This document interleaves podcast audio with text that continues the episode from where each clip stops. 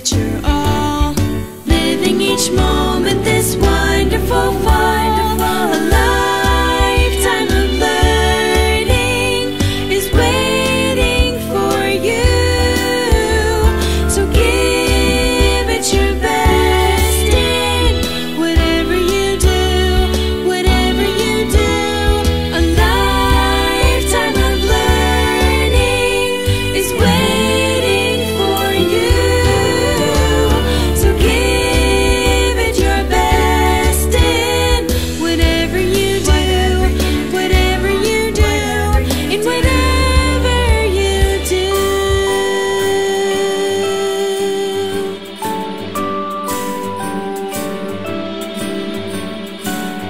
so quickly, so give it your all.